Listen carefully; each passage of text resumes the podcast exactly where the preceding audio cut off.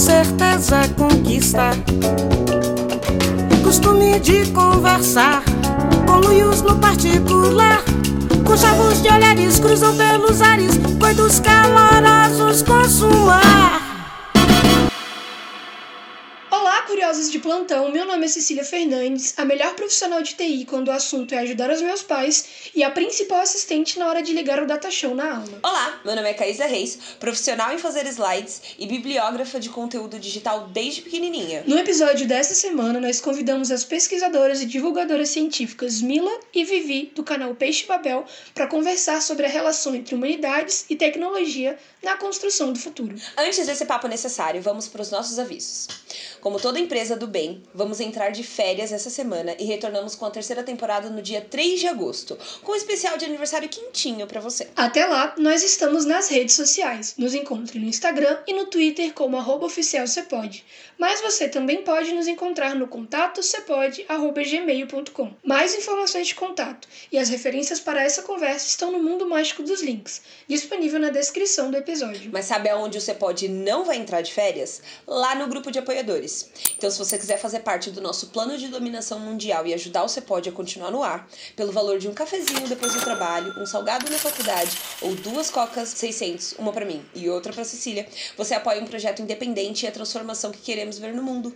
Assinantes especiais ganham acesso ao grupo secreto, com conteúdos extras, eventos especiais e discussões de estimular o cérebro o suficiente para querer fazer você mudar o mundo também. Acesse apoia.se barra para mais informações e venha arquitetar um futuro com conversas melhores com a gente. Mais uma vez, obrigado a todas as pessoas que estão apoiando o Cepode. O nosso caloroso obrigado de hoje vai para o Augusto César de Oliveira Araújo e a Thaís Santos Araújo. A rainha de toda a minha vida, gente. Muito obrigada e um ótimo episódio para todos. A quarta revolução industrial representa uma mudança fundamental no jeito que a gente vive e trabalha e nos relacionamos uns com os outros. Estamos, ou estaremos, ainda não se sabe ao certo, em um novo capítulo do desenvolvimento da humanidade, impulsionados por avanços tecnológicos extraordinários e proporcionais à primeira, segunda e terceira revolução industriais juntas. Esses avanços estão surgindo em esferas físicas, digitais e biológicas, e surgindo de maneiras que podem criar futuros promissores ou distopias hollywoodianas. A velocidade velocidade, a amplitude e a profundidade dessa revolução está nos forçando a repensar como os países se desenvolvem, como as organizações criam valores e até o que significa de verdade ser humano. E para trocar essa ideia com a gente, trouxemos as fadas da polinização de conhecimentos computadorizados, Vivi e Mila do canal Peixe Babel. Muito bem-vindas, meninas. Olá! Olá! Nossa, eu achei demais polinizadoras de conhecimento, vou usar isso para sempre. Inclusive, vou mudar agora agora no meu Atualizando. Pra polinizadora do conhecimento, gostei. Da, da Paty Durães, que espalha agora. conhecimentos aí sobre alimentação pelo Brasil. E ela tá em Minas! É ela verdade, só... vocês estão mais próximas. A polinização tá acontecendo aí simultaneamente. E aí agora fica o espaço para vocês se apresentarem, contar quem vocês são, o que é o peixe papel, como que funciona. Eu sou a Mila falando, para quem não conhece a minha voz, então, olá. É, criei o Peixe Babel lá em 2014, eu estava na graduação ainda. E eu resolvi falar de robótica na internet, foi só isso. Ah, eu quero falar de robótica ninguém na minha casa, nos meus amigos querem ouvir, então eu vou falar na internet. E aí, ao longo dos anos, foi se tornando um projeto mesmo de divulgação científica na área de computação. Conheci muita gente legal no meio do caminho, tanto na academia quanto a galera que já divulga ciência, né? Já faz isso muito antes de mim. E no meio do caminho encontrei uma pedra que é a Vivi, que tá comigo até hoje, né? Sou eu, não, eu sou a Vivi, também conhecida. eu sou a Pedra. Eu sou a Pedra, também conhecida. Agora eu vou trocar meu Twitter de novo né? Pedra. Mas eu entrei no canal em 2018. É, eu tava terminando meu doutorado e a gente se conheceu. A gente se conheceu um pouco antes, né? Uhum. Mas aí é, é, história de amor, é diferente. Ah. e eu já era professora do, do colégio técnico, né? Da área de computação. E também com essa cedinha aí de transmitir conhecimento E entrei lá pra gente conversar A pouquinho. Vivi tinha um canal lá do colégio onde ela gravava vídeo pros alunos e ela era mó tipo assim: e aí galera, não sei o que tal. Gente, E aí, já, meninas? É, já é uma youtuber, entendeu? Sim. Já tá pronta. Oi, meninas. Curte, compartilha, comenta. Curte, compartilha, comenta. Pois é, dúvidas, Exatamente. like. Isso, gostei. Então já tinha uma veiazinha ali, né? Aham. E aí hoje vocês trabalham com essa parte de divulgação científica na área de computadorização, como é que funciona? Porque eu sou extremamente leiga, então assim. Ah, tranquilo. Ah, sim. A, a Tá gente, na verdade, tem, tem trocentos empregos, né? A gente tá bem assim. A gente tem a, uma das frentes, que é eu sou professora. a outra frente você tá fazendo doutorado, né, Pois Mila? é. E aí tem o Peixe Babel, que a gente trabalha com divulgação científica. É, aí a gente tem várias frentes dentro do Peixe Babel, né? A gente tem. A gente tá mais ativa, né? No YouTube, no Twitter, no, no Instagram, Instagram. e em breve na Twitch, porque é coisa de jovem, né? Então a gente tem que estar Isso, na Twitch olha também. só. Vencendo as gerações assim, entrando na Twitch, que é o movimento. Aham. Incrível. E se as pessoas quiserem encontrar vocês nas redes sociais, onde elas vão, o que, que elas procuram? Arroba canal Peixe Babel em qualquer lugar. Você vai encontrar as redes oficiais do Peixe Babel. Aí as minhas vocês vão encontrar no arroba Mila Laranjeira e E as minhas, arroba a Vivi Mota. Perfeito. É, tem que ter um- uma diferenciação ali pro, Exato, porque pro computador deixar. Exato. na verdade é porque não Tem tinha que- arroba disponível, né? Minha mãe que foi arroba- esperta. Colocou esse que ninguém mais tem. Todos os meus arrobas são meu nome. E- exato. E aí o dela é, é bom que é tipo SRS, então é tipo Caísa Risadinha. Aí todo mundo encontra. É, Maravilhoso, maravilhoso. Gostei. Gostei, gostei. Antes da gente entrar na nossa conversa aqui sobre tecnologia, futuro, tem um quadro que a gente gosta de fazer com todo mundo em todos os episódios, que se chama CAC. É um jogo de perguntas para descontração, onde a gente estimula a criatividade, que trabalha a criatividade como escolha e não como acidente. Então eu fiz o CAC dessa semana, eu quero saber se vocês estão prontas. Bora. Sim, Você sim. não tá pronta? A Vivi Não, não, cria- parece minha criatividade é sempre por acidente. Então agora a gente vai começar a fazer ela ser sim escolha. É o seguinte, o ano é 2065 e a nova moda dos jovens é ter um robô ou um androide famoso na sua casa. Seja para fazer companhia, como uma espécie de animal doméstico, entre aspas, ou assistente de limpeza e organização. Finalmente chegou o dia de vocês quebrarem o cofrinho e comprar o robô ou o androide. Agora você pode escolher qual vai ser o que você vai comprar para você. Pode ser tipo desde o Wally da Disney até o C3PO de Star Wars. Quero saber qual robô ou androide que vocês chamariam de seu e por quê. Nossa, eu vou dizer meu raciocínio aqui a princípio, que eu tava pensando que eu poderia escolher uma pessoa famosa, fazer um robô dessa pessoa e ter na minha casa. Eu pensei, o Átila. Eu teria um robô do Átila na minha casa aqui, me falando fatos da vida, sabe? Ia ser o máximo. Eu gostei. Verdade. Colocar ele e a Natália Pasternak. E a Pasternak. E o dia É que você verdade. precisar da, daquela injeção, né, de realidade, você fala, Natália. Aí ela, pronto, já joga na sua cara. Tá aqui lavando uma Já vai. louça, umas Isso, verdades sobre a vida. Interessante. Não, mas agora respondendo a pergunta de verdade. Nossa, que difícil. Essa, Ah, eu, essa é a quero, eu vou responder primeiro, comum. porque, Vai, porque veio na minha cabeça um desenho que eu assistia quando eu era criança. Era um filme de robôs. Não é nem Da um dos- Disney? Não é da Disney. É um que o. Putz, ai, aquele bonito que namorava a Marília Gabriela. Como que é o nome daquele ator? O Janequine? Isso, o Janequine fazia a voz desse robô no, no desenho. Aham. Gente, eu acho que chama robôs. Nossa. robôs! Tem um desenho Super, de robôs. super. tem. Gente, eu não o- sabia que era o Janequine que fazia a voz. Nossa, é super a voz do Janequine. É super a voz do Janequine. Eu lembro Eu ficava chocada. assim. É, é o Eu Janequine conheço. mesmo. Meu Deus, Super, eu nunca. teria, eu teria, eu acho que o nome dele é Robson, Rodney. Rodney! Rodney, isso! Super teria o Rodney pra trocar uma ideia. Rodney Lataria. Ele tem o nome completo. Que maravilhoso. Adorei. Gente, Rodney Lataria, com a voz do Reinaldo Giannichini, Meu Deus. fazendo as coisas aqui em casa, assim, na companhia. Seria muito bom. Olha, eu, eu tenho razões erradas pra escolher, mas talvez eu escolheria o BB-8 do, do Star Wars. Por ser porque, fofo? Não, porque eu ia querer desmontar ele, porque eu sempre quis ver o mecanismo. Porque Vai eu não sei se vocês. Não sei se vocês sabem, mas o BB-8 ele rola, né? O corpo dele rola, mas a cabeça E a fica cabeça presa não. no topo. Então eu, eu sempre quis, quando eu era mais jovem, eu sempre quis comprar a miniatura do BB-8 só pra eu desfazer e ver como ele é dentro. Então talvez eu teria um estoque de BB-8s na minha casa. Nossa, ia ser tipo. chocada. Forte. Ia ser tipo Forte. o inferno dos BB-8, tá ligado? Tipo, pra onde você vai depois que você morre. E é um pecador pra casa da Mila. Pra ser desconstruído. Que perigo, E você, Vivi? perigo. Eu tava aqui refletindo, né? Eu tive várias reflexões aqui profundas, filosóficas, pensando, nossa, eu poderia ter a. Eu esqueci o nome dela agora, mas é a que faz a robô do Ex Machina. Ah, é toda a questão de Ava. produção. Eu lembro da Ava. nome da atriz. A Ava, mas depois Ah. eu pensei na minha infância, talvez eu tivesse o. o Iron Giant. O Iron Giant é um fofo. Vocês conhecem? Vou jogar eu agora no Calma. É. Não, eu vou jogar real no Google. É o Então, gigante o de gigante ferro. Ah, o de Gigante de Ferro. Isso. Ah, daquele filme. Tem um filme com ele. Porque que é esse fofo. filme é lindo. Aí eu pensei, poxa, eu Ai, queria que ai. ele fosse meu amigo. Cara, então, se eu tivesse que escolher um, um robô pra chamar de meu, eu escolheria o Baymax, daquele filme O da grandão? Disney. Vantajoso. Vantajoso. Vantajoso, porque ele é, médico. o que- Operação Big Hero. Gente, ele é um marshmallow gigante.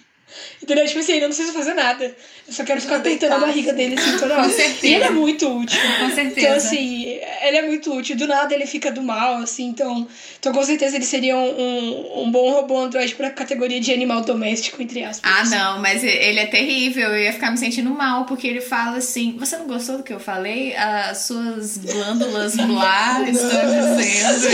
Eu ia ficar tipo, me deixa em paz. Então, considerando que a minha primeira resposta era o mar 20, Guia dos Mochileiros das Galáxias, tá tranquilo. que deu uma melhorada. Não, deu uma tá melhorada tá boa. Não é? Então, não, Você vem a prática de cada um, entendeu? Querer as uhum. companhias. Muito bom, muito bom. É, a, a Caísa basicamente quer é o Janequine robótico pra chamar pra ela. voz de é isso. aveludada, é sobre é isso. você lavando uma louça. Você acorda, a louça tá lavada, imagina, que isso. Não, aí Nossa, tudo bem. Isso aí seria perfeito. bom, isso aí seria bom. É, é, aí agora eu vi vantagem, é isso.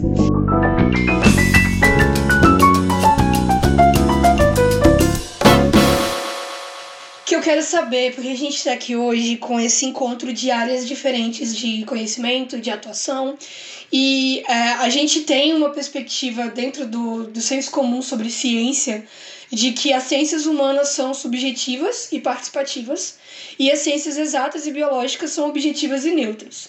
Então é como se as humanidades fossem responsáveis por se preocupar com o mundo e problematizar tudo o que acontece, enquanto as exatas e biológicas não, são somente operacionais, produtivas, sem influência do pensamento no processo, que realmente é, cumprem as coisas como se fosse uma lista de tarefas sem muito impacto no processo.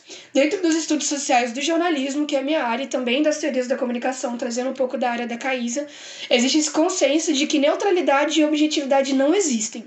Então, por exemplo, desde a fonte que eu escolho para poder falar dentro da matéria que eu escrevo, até as imagens que eu seleciono para poder ilustrar aquela conversa que está tendo a partir da notícia, seja ela uma reportagem ou um editorial, tudo isso é uma forma de manifestar opinião, porque é uma perspectiva de mundo e um ponto de vista que impacta na forma com que o texto é construído. Então não tem como eu adicionar todas as informações daquele assunto. Então a seleção de informações, ela passa por um processo de subjetividade de quem escreve. Eu quero saber como é que isso funciona no campo de vocês hoje, de como é que a engenharia e a computação lidam com esse processo, porque apesar de a gente estar falando é, bem na base assim sobre códigos, no final o sistema ele gera um impacto na sociedade, né? Então como é que vocês entendem isso? Olha, eu tava até comentando hoje com a Vivi que eu tô acompanhando nesse momento uma conferência que tá passando, é uma das maiores conferências da, da nossa área de pesquisa. E pela primeira vez na história, eles deram um espaço generoso para pautas mais sociais, por exemplo, feminismo. Falaram muito também sobre é, vieses raciais, de tecnologia, autoritarismo. Então, assim, são pautas que você nunca vê a galera da computação falando. E agora que está começando a brotar ali é, as pequenas cabeças que deram a cara a tapa, sabe? Para falar assim, não, pera aí, já chega essa palhaçada que tá acontecendo aqui, entendeu? Porque a área da computação a galera adora pagar de exata, pagar de que não tá causando impacto na sociedade. E quem fala o contrário, eles dizem que é para ir para humanas, entendeu? Então eu tô estereotipando, claro, não é que todo mundo é assim, mas o estereótipo da computação é falar que, por exemplo, eu sou muito humanas porque eu tô fazendo uma revisão de ética na coleta de dados antes de fazer uma coleta de dados no meu projeto. Então, assim, é um tipo de atitude rara, raríssima na área. E eu tô feliz que a conversa tá começando, pelo menos, né? Exato, porque o, problema sempre foi esse, né? Que é até o, o, lema do Facebook, eu acho que é meio o lema da tecnologia, que é o Move Fast and Break Things, que é só acelera e vai quebrando as coisas. E a tecnologia ela foi crescendo muito em cima disso. Você vai fazendo, vai fazendo, vai fazendo. Ah, se acontecer alguma merda, a gente vai arrumando, vai arrumando. Só que você nunca arruma, então a merda vai sendo acumulada. Uhum. E eu acredito, principalmente na nossa área de visão computacional, as coisas começaram a realmente ser pensadas e criticadas e ter esse, essa questão da ética ser incluída, porque começou a acontecer muita merda. Começou muito algoritmo não algoritmo mas muitos modelos algorítmicos sendo racistas, né? Que a gente sabe que não é algoritmo, mas coisas em volta dele. A sociedade. A sociedade que é. que é e tudo. E você vê, ah, tá, então quer dizer que eu preciso me preocupar com isso, né? Que loucura. Quem imaginaria que algo que impacta a sociedade vai impactar a sociedade? Meu Deus! Então, assim, eu acho que foi muito disso. Demorou, né? Que teve que ser uma coisa realmente. Teve que ser na marra, tem que ser sofrida. Teve que ser gente disposta a dar a cara a tapa mesmo. E não só as pessoas darem a cara a tapa, como perderem seus empregos. Uhum. Quando a pessoa começou a, a falar dessas coisas. Então, assim, a gente demorou muito a se questionar sobre isso. E finalmente começou. Nossa, era isso que eu ia falar. Tá que chocante tá é saber que a gente ainda tá no início. Porque falando de tecnologia e o jeito que a gente usa ela, hoje em dia, no nível de intimidade que a gente usa ela, é, a gente confia muito nas tecnologias que estão, assim, no alcance das nossas mãos, né? Tipo, tem pesquisa que fala que a, a galera que faz pesquisa no Google é mais honesta na hora de, de, de fazer uma pergunta pro Google do que com, com os seus pares interpessoais. Então, tipo, muito me assusta a questão da velocidade que esse que, porque assim, uma das conversas que a gente teve com o André no, no, no episódio no episódio 36 é, foi falar sobre justamente como as coisas não têm muros, né? E essa quarta revolução industrial, que é esse fluxo in, intenso de informações, vai ter menos muros ainda. Então, é, infelizmente, as pessoas ainda se pautam do ah, eu sou exatas, eu sou humanas, sendo que a gente tá num período, se não já passou dele, se não já está, né, no olho do furacão, de não ter mais esse muro. Então, tipo assim, você fazendo revisões éticas, né, de coisas que a galera é, lida como só exatas, tipo, vocês conseguem ver isso se acelerando de alguma forma se a gente tiver mais espaços das, da, da, da, das pessoas de mais classes baixas terem acesso a esse tipo de conhecimento. Você acha que é, ajuda a acelerar esse processo onde a gente pode não ter muros, assim, tipo, pessoas de vários times falando, eh, dando as suas próprias perspectivas. Isso aceleraria de alguma forma? Assim, eu tenho duas vertentes para essa resposta, não sei se você concorda comigo. Por favor. Porque a primeira é, a partir do momento que as classes mais baixas têm acesso a esse tipo de tecnologia, elas estão virando cobaia. É o que está acontecendo agora, né? Assim, não estou falando que deve ser o mundo, porque foi muito do que a gente viu não sei se vocês já assistiram o documentário da Netflix, o Coded Bias, uhum. que a parte sobre reconhecimento facial, eles estavam fazendo teste lá na população de baixa renda e, e, e minorizada. Então, assim, é, é aquela questão assim, não, beleza, vamos democratizar aqui a tecnologia. Porém, Sim. vou democratizar assim do, pro, porque eu quero. Pro, pro meu lucrinho aqui. Vou aproveitar essa população aqui que não sabe muito bem do que eu tô fazendo e vou sacanear. Então, assim, do jeito que eu tô falando, parecendo que eu não quero que as pessoas tenham acesso, mas é porque é o que tá acontecendo agora. Então, assim, eu acho que além. É o jeito, né? É não o é jeito. não ter acesso, é a forma com que é utilizado. Isso, né? exato. Então, eu acho que a gente precisa não só democratizar a tecnologia, como democratizar o conhecimento sobre a tecnologia. A pessoa entender que quando ela coloca aquela cara no, no, num leitor biométrico, o que está acontecendo ali, que ela está dando os dados dela e que aquilo pode ser impact, impactá-la de alguma forma negativa, aí sim, aí você vai estar tá vendo a galera participando, porque eu acho que é isso que é importante. Enquanto cobaia, não quero, eu quero que a pessoa participe enquanto criadora, enquanto questionadora, crítica, uma, uma coisa mais assim, sabe? Não, eu concordo plenamente. É, quando você falou de inclusão, eu penso no sentido de inclusão na hora de tomar as decisões. Exato. Isso é exato. extremamente importante, porque é igual a gente tem ouvido na, nas palestras dessa conferência nos últimos dias.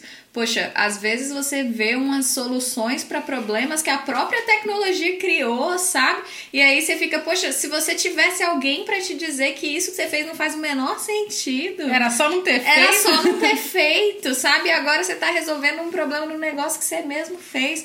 Então a gente vive é, na tecnologia uma panelinha tão, tão fechada de pesquisadores específicos, sempre as mesmas pessoas e sempre o discurso dessas mesmas pessoas sendo é, ganhando destaque, Reproduzido. sendo reproduzido.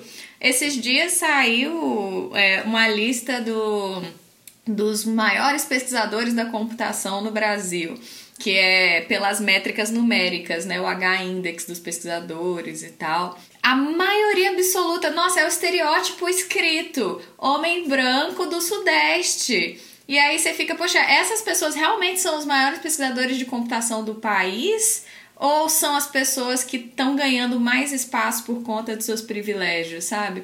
Então, essa que é a grande questão. A inclusão, ela vai vir a duras penas, né? Eu acho que um outro tipo de inclusão também que eu vejo que tá acontecendo a passos muito lentos, mas é uma coisa urgente. Na verdade, não é bem uma inclusão, é uma integração das áreas do conhecimento.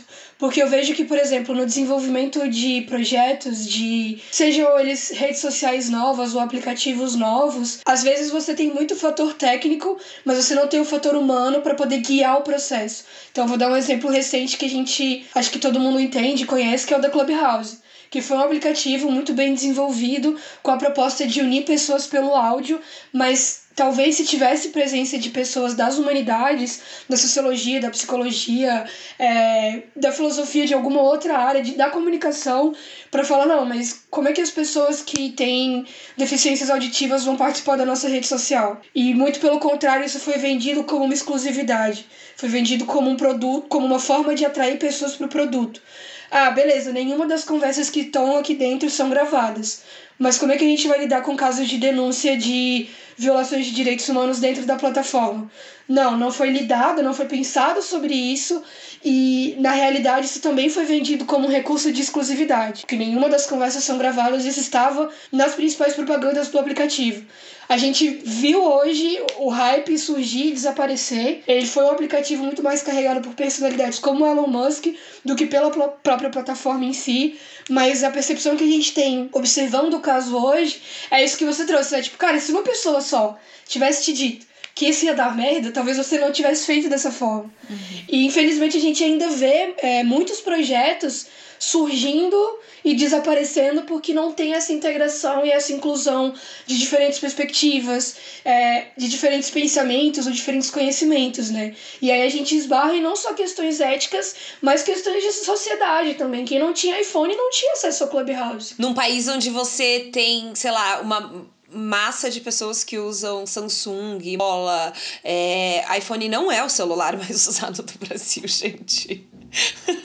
e tá se tornando cada vez mais segregado. Eu fico pensando na, no, nas pesquisas que eu vejo, tipo assim, ah, aqui a gente vai ajudar a detectar malária em comunidades que são vulneráveis, não sei o quê. E aí a pessoa me faz um modelo que você precisa de um puta computador para conseguir rodar. E eu fico assim, cara, no que que você tava pensando? Você acha que lá no país vulnerável que não tá conseguindo lidar com a malária, eles vão ter um computador nesse nível para carregar o seu, seu algoritmo? Ou uma internet suficiente para rodar no rodar remoto. remotamente, é. É um negócio que tipo demanda uma infraestrutura, um modelo que nu- nunca vai chegar onde ele deve chegar. Entendeu? Aí você fica tipo, pô, já que você pegou a aplicação pra, tra pra cuidar, pra tratar, pra atacar, tenta fazer o negócio direito, pelo menos, sabe? Pois é, e assim, a gente tem por onde se basear. Existe, a gente está demonizando um pouquinho a tecnologia, mas existem áreas que se conversam. Por exemplo, tem, uma das áreas que eu trabalho é uma área mais lúdica, né, mais de entretenimento, então talvez por isso misture um pouco mais, mas é a área de criação de jogos acessíveis. Quando você está falando de jogo acessível, significa que você tem que ir lá e perguntar para a pessoa que vai jogar o seu jogo. Não é assim, vou tirar do meu sovaco é o que, que eu acho que é melhor para a pessoa. Não, eu estou enxergando. Eu preciso perguntar, eu preciso de, de colaboração. E, e é isso que a gente viu até em grandes empresas. Que, assim, um, um das, dos grandes fala ah, que não tem como aplicar isso em grande escala porque vai ficar muito caro para o jogo. Sendo que quanto mais você inclui pessoas, mais você poderia Maior vender o seu jogo. consumidor. Pois é. Aí, ano passado foi o primeiro ano que a gente teve um jogo totalmente acessível, que ganhou prêmio, inclusive, no primeiro ano que teve o prêmio de acessibilidade. E o que eles fizeram? Foi uma grande empresa e eles, ó, eles chamaram pessoas para trabalhar dentro da criação do jogo, pessoas que tinham algum tipo de deficiência auditiva, visual, a neurodiversa eu não tenho certeza. Na neurodiversa eu não- ainda não sei, mas essas coisas mais mecânicas, que são mais simples de serem resolvidas se pensadas antes, sabe? Você começa o seu jogo já pensando nisso. Pronto, eles fizeram puta de um jogo, que é o Last of Us 2, que é sensacional, o jogo é lindo, e não foi colocando ah, pessoas com deficiência para trabalhar com ele que estragou o jogo, deixou o jogo Ou ficou incrivelmente mais incrivelmente caro. mais caro. Não, não, é só pensando em incluir. Então, assim, tem ramo da tecnologia que pensa desse jeito. Por que, que a gente não pode né, beber um pouco dessa fonte? Porque, gente, não, não, não existe trabalhar nessa bolinha, não tem mais muro, não tem que. Meu cérebro não funciona conversando com pessoas de humanos, então seu cérebro não funciona. Ponto. Você fala. Poxa, tem, tem limites. Tem pessoas de humanas que se recusam a. Não tô falando de mim, né? Mas assim, tem pessoas de humanas que super se recusam a seguir esse caminho de software e dados, devs e tudo mais, é, porque sempre tem esse- é, essa ideia de que tudo é muito matemático. Tudo é matemático? Não, não, não mesmo. Não mesmo. É, eu, eu sempre vivo falando que é parte da concepção de um sistema tem que ser interdisciplinar, pelo menos, né? Porque, claro que se você vai, na hora de programar soluções para rodar em qualquer celular, em qualquer computador, você vai ter umas preocupações que vão envolver cálculos de alguma natureza, mas na hora que você vai conceber o projeto, a lógica, o fluxo das coisas, não precisa ser só a galera das exatas, muito pelo contrário, você vai ter uma visão muito limitada da realidade se você tiver só os devs e as devs, entendeu? Não. É, mas eu entendo a galera falar assim: ah, não quero me envolver com software porque é muita matemática, muito não sei o que tal, porque as pessoas pensam que ela vai trabalhar como. Ela vai ser toda a empresa, todo o time, assim, né? Uma pessoa sozinha. Mas isso não acontece nas empresas que realmente têm um compromisso, né? De, de como The Last of Us, de fazer bons projetos. Então você vai entrar como uma pessoa que vai estar tá atuando ali, por exemplo, com é, conhecimento do negócio, você vai estar tá atuando ali como conhecimento da aplicação. O André mesmo, o André trabalha com software, poxa. Ele trabalha com software e ele é da linguística, poxa. Ele começou desde o início fazendo pesquisa na linguística e foi entrando na área de software pela expertise dele, né, na área das humanas. Então, assim, é, não, não tô falando que o André é só das humanas e não faz a matemática, não, uma coisa não tem nada a ver com a outra. Mas foi a especialidade dele que foi o diferencial, entendeu? Que fez dele um, um grande, é, uma grande valia para as empresas que contrataram ele depois. Eu acho que grande parte dessa discussão que a gente tem sobre integração, interdisciplinaridade também, vai. Eu sempre toco muito nessa questão, porque assim, filha de de pedagoga, eu bato na tecla da educação com todas as minhas forças. Mas eu acho que isso entra um pouco na nossa formação básica educacional, na primeira infância, e como é que a gente é apresentado à ciência.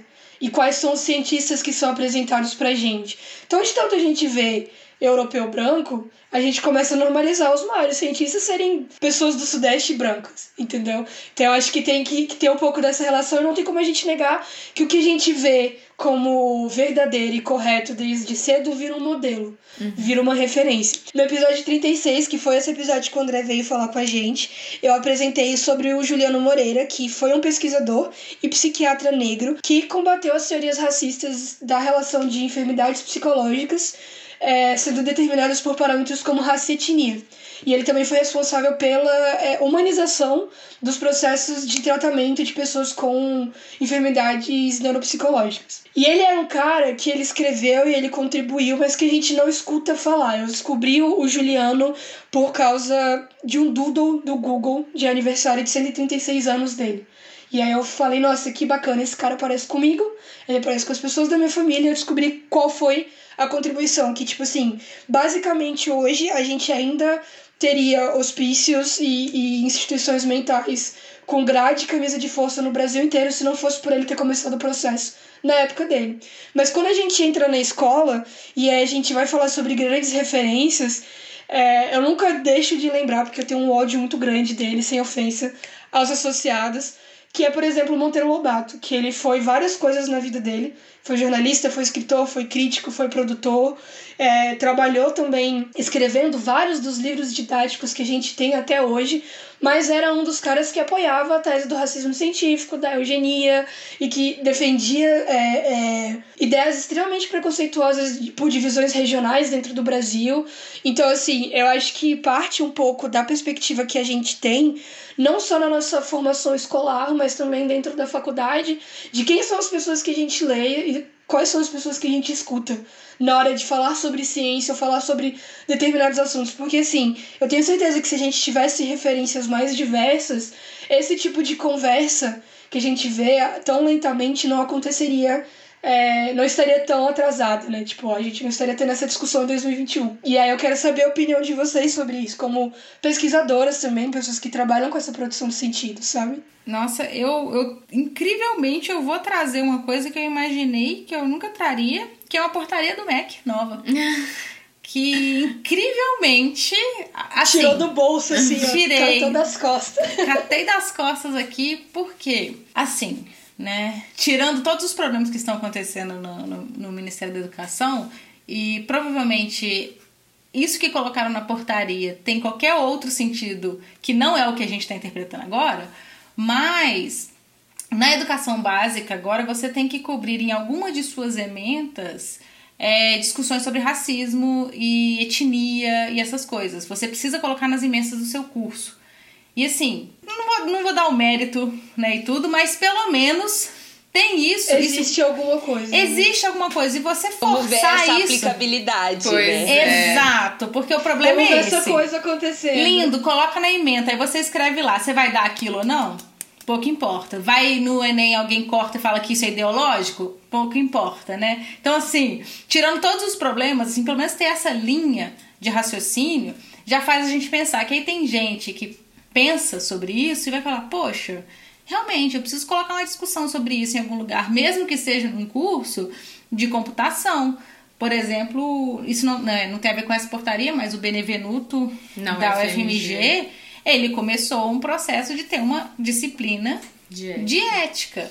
E assim, o Benevenuto, é, Fabrício Benevenuto, um pesquisador fantástico, ele decidiu fazer a disciplina mesmo ele não tendo formação na área de ética, porque ele meio que quis dar esse pontapé inicial, falar assim, olha, a gente vai ter uma disciplina aqui para conversar. A gente vai trazer pautas trazidas pelos próprios alunos e vamos conversar sobre essas pautas aqui.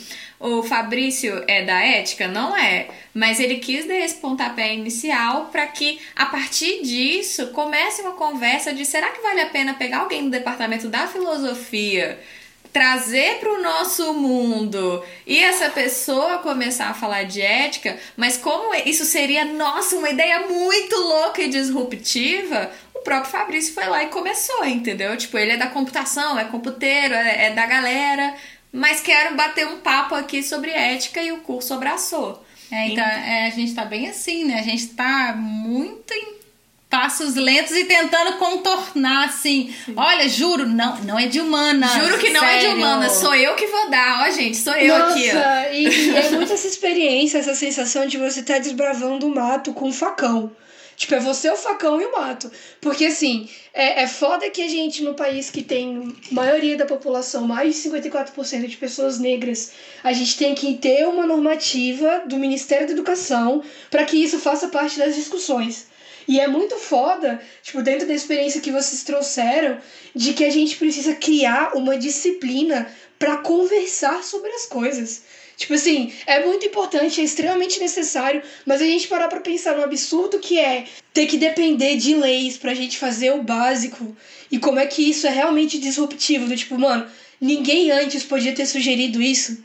Por quê? Sabe? E eu acho que, que uma das coisas mais divertidas que eu vejo nas humanidades é, enquanto membro dessa comunidade de gente louca, é que a gente vai muito atrás do porquê, sabe? Tipo, por que, que não tinha antes? Por que, que só vai ter agora? Por que, que tem que ser desse jeito? E, infelizmente, é, apesar da gente ver grande parte das discussões desse sentido nas, na, nas grades curriculares de exatas e de outras áreas do conhecimento fora das humanas ficar restrita a disciplinas como ética ou é, filosofia do trabalho, alguma coisa assim, é melhor do que nada. E aí eu acho que às vezes a gente se contenta, a gente se contenta com muito pouco e eu fico assim, não, por favor, não. Porque são pessoas que saem da, da, das academias e das universidades e elas não sabem lidar com a realidade do mercado de trabalho, do, da convivência com pessoas.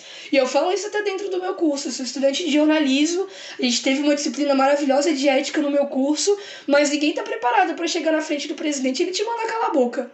E aí, como é que, você faz? Entendeu? Então, assim, é, é, entra no, numa, num outro espaço também, que é um dos pontos que eu quero trazer, é dessa discussão que tem também sobre a diferença entre cientista e ativista. De que eu queria ser essa.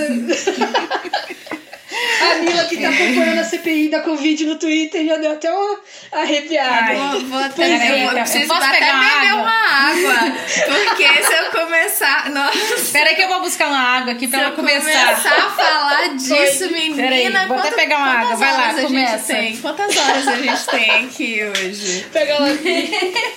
Gente do céu! Enquanto a Vivi vai buscar água, eu vou só comentar que, assim, eu sou muito orgulhosa do, do curso que eu fiz lá na Estadual da Bahia, que eu fiz graduação em Sistema de Informação, e lá a ementa é desde o primeiro semestre tem alguma disciplina do Departamento das Humanas. Então, no primeiro semestre tinha filosofia, no segundo tinha sociologia, aí em seguida tinha ética na computação. Então, a gente seguiu o curso inteiro ouvindo sobre a parte técnica em paralelo com a parte moral e ética, né, e filosófica da área. Por isso que eu virei tão de humanas assim, como as pessoas gostam de falar, né?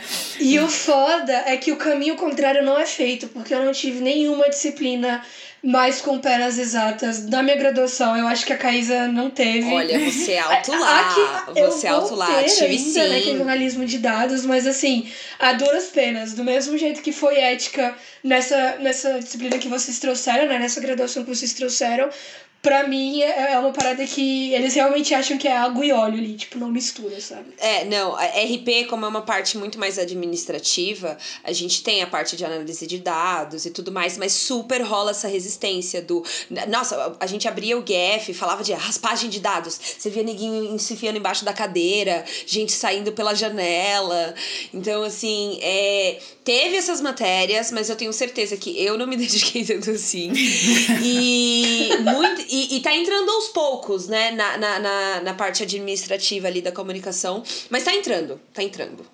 Eu tô aquecendo aqui, eu tô deixando a Mila respirar pra poder abrir as asinhas e falar sobre isso. Porque é o seguinte, quando a gente tá discutindo sobre essa questão de senso comum, outra parte que aparece e que foi muito citada também na palestra que vocês enviaram pra gente, maravilhosa, vai estar na, na descrição do episódio, dentre as referências, é essa distinção entre cientista e ativista.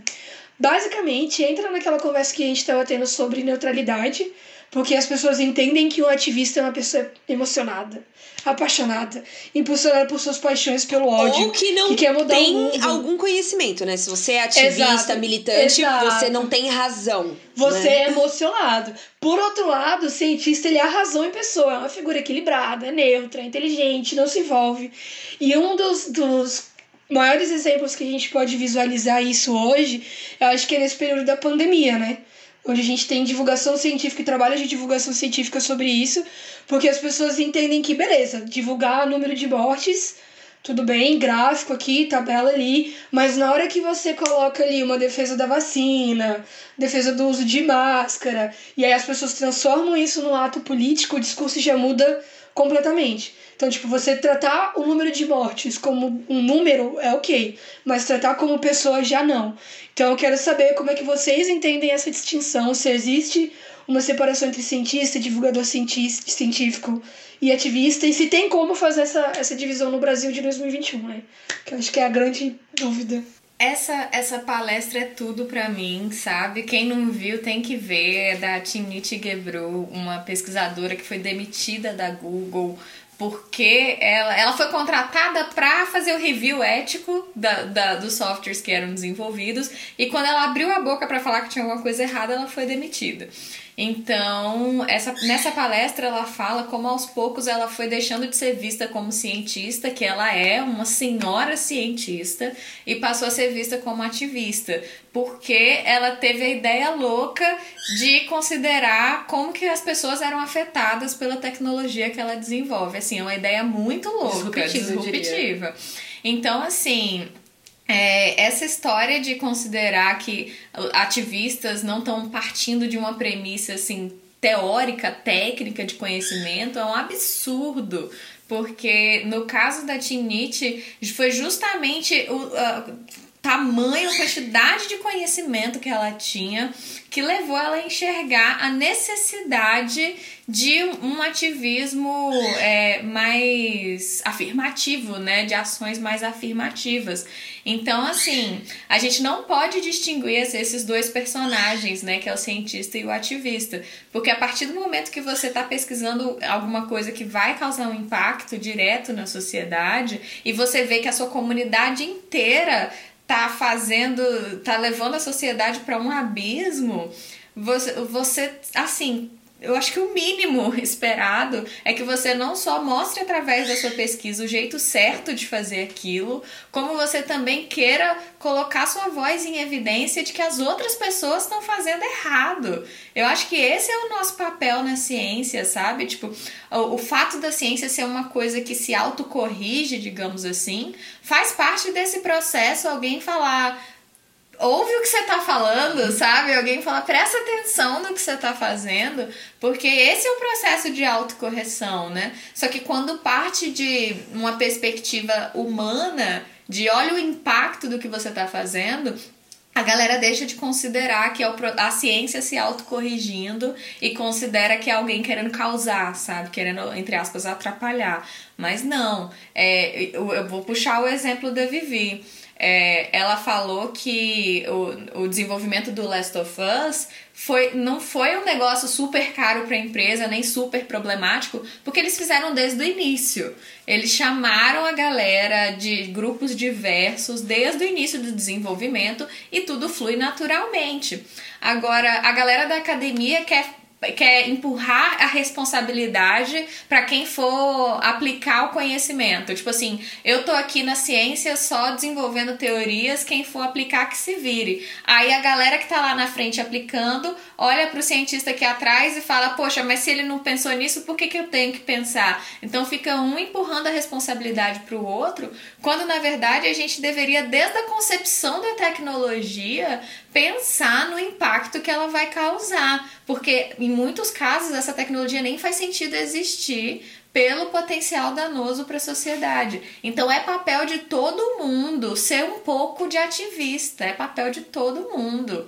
Então, assim, eu, eu vou parar porque eu posso ficar 30 horas aqui elaborando isso, mas é um, eu acho, assim, a coisa mais bizarra você querer dividir essas entidades cientista e ativista. É, e eu acho, assim, no Brasil de 2021, a gente tem muitos problemas que muitas coisas viraram atos políticos, sendo que era só Não bom senso.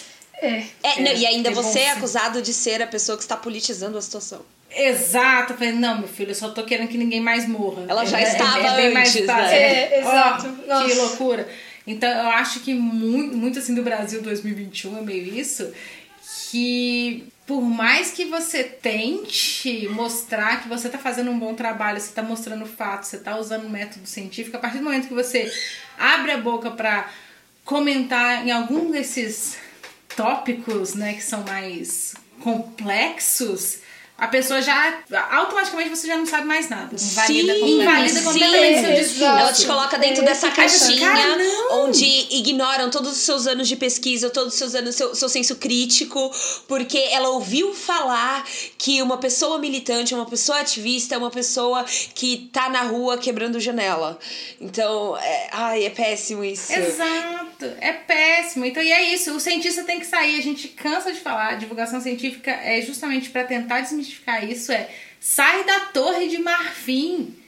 Não é todo mundo que tem capacidade de comunicação. Beleza, normal. Aí o que, que você faz? Encontra alguém que você consegue conversar para dar uma melhoradinha aí na forma como você, por exemplo, vai divulgar sua pesquisa. Então, assim, tem como, uhum. sabe? É só você não se achar a última bolacha do pacote, porque você não é. Você não é, e pronto, acabou. Eu gosto muito dessa separação. Quando você fala de separação, vem na hora na minha cabeça a Gabi do Mamutes. Hum. Que ela tá assim, gente, eu já não sei se eu sou militante, se eu sou ativista, se eu sou cientista, se eu sou professora, eu sou só eu. Sim. Porque eu tenho que lutar com todas as frentes. E ela ainda, como uma mulher trans, dentro de uma área de, de tecnologia e engenharia matemática, né? Dentro da área de STEM. Então pensa só a quantidade de merda que ela tem que ouvir. Então, assim, poxa. A gente tem um episódio aqui no podcast, que é o episódio 11, que chama A Sua Ciência Fala Com Quem? Que sou eu e a Caísa metendo pau no academicismo durante 35 minutos e 18, onde a gente tem uma discussão exatamente sobre isso, de que, cara, se você não sabe comunicar sua ciência, chame quem consegue. Se você não consegue é, transformar sua comunicação em ciência, peça ajuda para quem consegue. Porque entre esse processo que a gente está discutindo o episódio inteiro sobre interdisciplinaridade, sobre integração, sobre inclusão, porque é, é meio que, que um processo de, de um lado a gente tem parte da comunidade científica que enxerga a população como objeto de pesquisa. E aí não tem que ter nenhum envolvimento com os objetos de pesquisa, são somente pessoas para transformar em dados. E do outro lado, você tem pessoas da, da população no geral, que enxergam os cientistas como pessoas inacessíveis, inalcançáveis, e aí a partir do momento que você tenta humanizar a sua ciência, você já é ativista, já vai colocar fogo no pneu. Então, assim, é, é, é um processo de você ter que sair da Torre de Marfim e, e ter que ensinar as pessoas que estão fora da Torre de Marfim que a gente está no mesmo lugar, tentando sobreviver, e, e que tudo tipo assim, tem valor o que está sendo produzido, sabe? Sem transformar as coisas básicas de, de saúde e que é sanitário em política. Que eu acho que é o, é o desafio. É entender que as ideias novas, a criatividade, ela acontece na intersecção das ideias, né? É na junção aí de, de várias áreas. E a, a, acho que eu, eu mandei uma palestra para você sobre um professor de Birmingham. Qual o papel das humanidades um científico.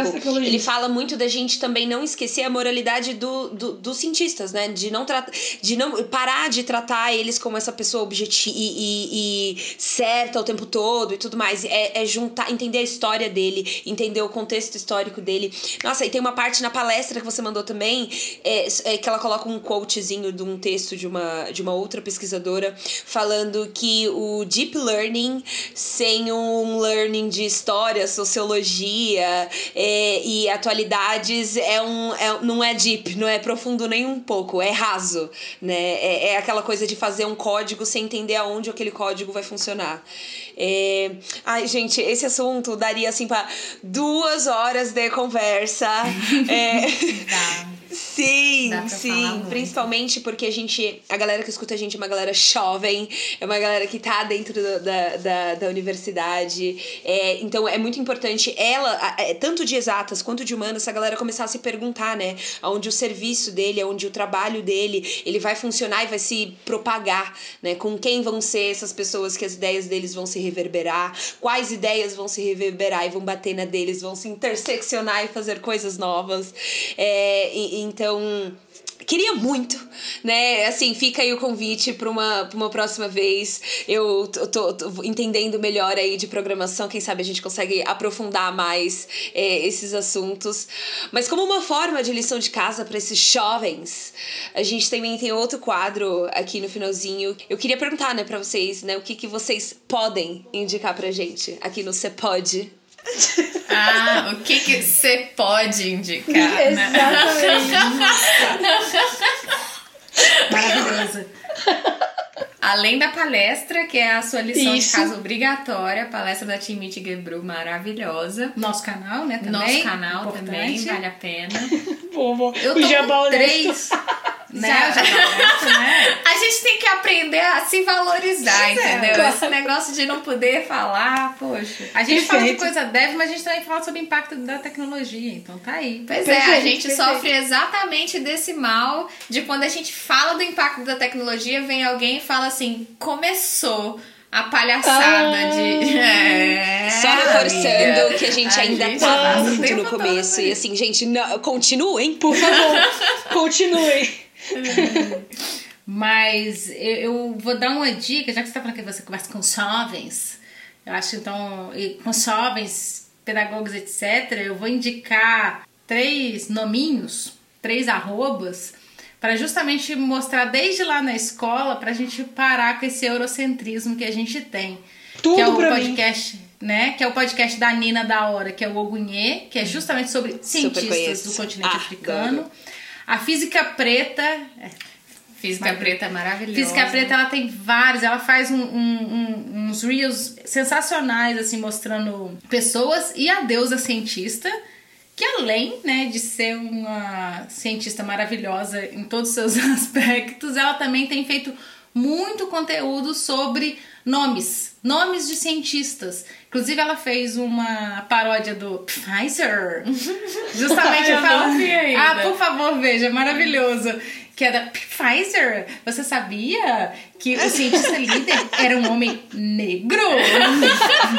Muito Então, bom. assim, bom. ela faz essas coisas que é justamente pra mostrar, tá vendo? Ó, gente, existem aqui. E, a gente nesse país, que é ma- majoritariamente negro, e a gente tende, né, a embranquecer tudo, eu Ai, acho que esses três, É. assim, cê deixa todo mundo meio pálido. Eu acho que vale, assim, mostrar isso desde a escola. Pra você, olha, tá vendo, gente? Existem vários outros tipos de cientistas. E, se possível, nomes de mulheres, que Sim. também a gente é bem negligenciada área. Se for aumentando o número de recortes, fica pior. A Mila indicou a palestra, e aí você vai indicar mais alguma Cara, coisa? né? é, eu tava até aqui tentando pensar em outras coisas pra indicar, mas é, eu sempre esbarro num problema muito grande que eu acho, que é que todos os livros que trazem essa pauta da- do impacto da tecnologia são em inglês. Então, assim, eu tô muito ansiosa para que esses livros venham em português, porque tem autoras maravilhosas que têm falado demais sobre isso. Então, o único que eu posso indicar aqui que foi recentemente traduzido é o Algoritmos para a Destruição em Massa, é, que é da Catherine O'Reilly, eu acho. Ele foi recentemente traduzido e ele é um dos marcos né, da, da literatura que fala sobre como que a tecnologia pode ser usada para opressão, né, para intimidar pessoas. Só que tem um, um acervo gigante de outros livros que tratam da temática de diferentes recortes, mas infelizmente todos em inglês. Então não sei se vale a pena trazer os nomes aqui. Cecília, o que, que você pode indicar pra gente? Então, eu tenho duas indicações. Já que a gente estava falando um pouco sobre educação, é, eu quero indicar o podcast História Preta, que para mim é um dos movimentos mais importantes da internet hoje pra gente ir na contramão da nossa educação eurocêntrica. Então, assim, é um lugar para você aprender sobre as personalidades negras que não são vistas, mas que precisam. Então, a História Preta no Instagram, em todas as plataformas digitais. Beijo pro Thiago André, onde ele estará aqui conosco. Serei sua amiga, prometo. E a minha segunda indicação é, já que a gente está conversando sobre o futuro e tecnologia, eu vou indicar um dorama que eu tô assistindo agora, muito bom. Chama O Mito do Sísifo, que é tipo uma história que se passa não é? Ai, a Mila viu. Vou chorar. Mas é uma história. Pera, como você passa... viu e eu não? tchau, tchau, tchau. Deus, revelações. Tá disponível na Netflix. É um drama sobre viagem no tempo e conflitos de guerra entre a Coreia do Norte e a Coreia do Sul. Pessoas bonitas que viajam no tempo. Então mostra um pouco, tipo, qual que é o impacto que a tecnologia pode ter no nosso cenário atual se a gente não for mais ético e humano no processo. Então, essa, essas são as minhas duas indicações. E você, Cal, o que, que você pode me indicar? Eu. Então, eu falei que eu ia ser cara de pau porque eu vou indicar um mini curso é, em inglês. Ah! Sim! É, bom, vocês já ouviram falar do Hank Green, do Vlog Brothers? Já, já. Porque você Eu fala sou o tempo apaixonada inteiro. pelo Hank Green. e ele tem um canal que chama. Ele tem vários canais, né, no YouTube. Um deles chama Crash Course. E dentro do Crash Course, que é esses cursinhos rápidos, é, tem um de literacia da, da digital. Que é justamente ele tentando explicar a história da nossa relação com mundo digital e formas da gente interpretar e entender e formar novos diálogos dentro do mundo digital. Então, isso que a gente estava discutindo um pouquinho antes, né, de é, que as pessoas não só precisam ter acesso, mas elas precisam ser críticos dentro desse mundo, é entender um pouquinho dessa literacia, né, dessa literatura digital, como que ela funciona, como que as con- conversas são, são, são feitas em diferentes nuances. É, é, é- como ele é um cursinho rápido, ele é feito para dar uma, é- é uma generalização ali de muita coisa.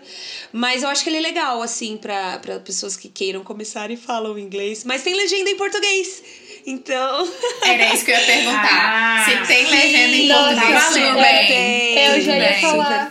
Eu já ia falar pro editor cortar a sua edição, essa sua indicação colonial. Tem legendas. Gente, muito obrigada por vocês terem aceitado o nosso convite, terem vindo. Gente, espero que essa, essa conversa impacte positivamente outras pessoas e que mais grades curriculares tenham disciplinas de ética e mais grades curriculares de humanas tenham disciplinas de exatas. Então fica aqui o nosso agradecimento e espaço para vocês se divulgarem novamente antes da gente dar tchau. Meu tchau é só dizer que eu quero vocês de amiga no recreio, porque eu, eu nunca senti tanta liberdade assim pra falar, tipo, o que tá engasgado dentro de mim, que eu tento ponderar no canal, eu tento chegar no peixe Aqui babel não, e aqui falar assim, rasgado. não, aqui foi rasgado, entendeu? E aí, por mim eu rasgava assim o tempo inteiro, gostoso demais, gente. Então, muito obrigada pela oportunidade. Nossa, obrigada demais. Estou fazendo vários coraçõezinhos com a mão aqui, né? Vocês só estão ouvindo, mas tem vários corações. Ah, é verdade. E Esse é dos jovens, né? com Esse é dos jovens. Tem esse também, tem esse também. Esse é do jovem, Esse eu não do sei jovem. fazer ainda. Pois você não sabe nem fazer o hang loose assim. Ai, é, esse, esse novo eu não sei. Virou família de É, não, não, tá não bom. vai dar. Mas é isso, gente. Muito obrigada. Mas é isso, obrigada demais, gente. Sigam o canal Peixe Babel em todas as suas redes. Que, que a gente tá tentando e transmitir conhecimento, como é que é? Computadorizados. Conhecimento, já esqueci a frase no início. Polinizadoras de conhecimento Computadorizados. Isso. É isso. Isso. Perfeito. Melhor apresentação de três palavras do mundo. É isso. Caís, e quem quiser encontrar mais conteúdo extra dessa conversa, vai onde? No mundo mágico dos links desse episódio, você encontra todas as referências que a gente usou nesse episódio. Se você quiser mandar e-mail, vai lá no contato cepode.gmail.com. Mas, se você quiser amar a gente nas redes sociais, vai lá no arroba oficial cepode no Twitter e no Instagram. Estaremos lá esperando vocês para muitas conversas e muitos papinhos. E se vocês quiserem conversas extras com mini podcasts diários, semanais, com frequência duvidosa, você pode ir em apoia.se barra Cepode se tornar um apoiador, porque apesar desse ser o último episódio da nossa temporada, o Cepode continua em atividade no grupo de assinantes. Então vai lá, pelo precinho de um cafezinho, um salgado na faculdade ou duas cocas 600, uma pra mim e outra pra Caísa, você ajuda a nossa transformação no mundo. É isso.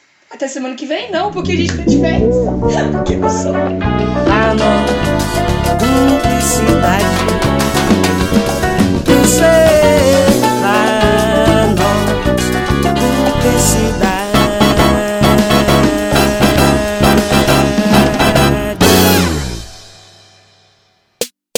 Este podcast é produzido e editado pela Elis Studios.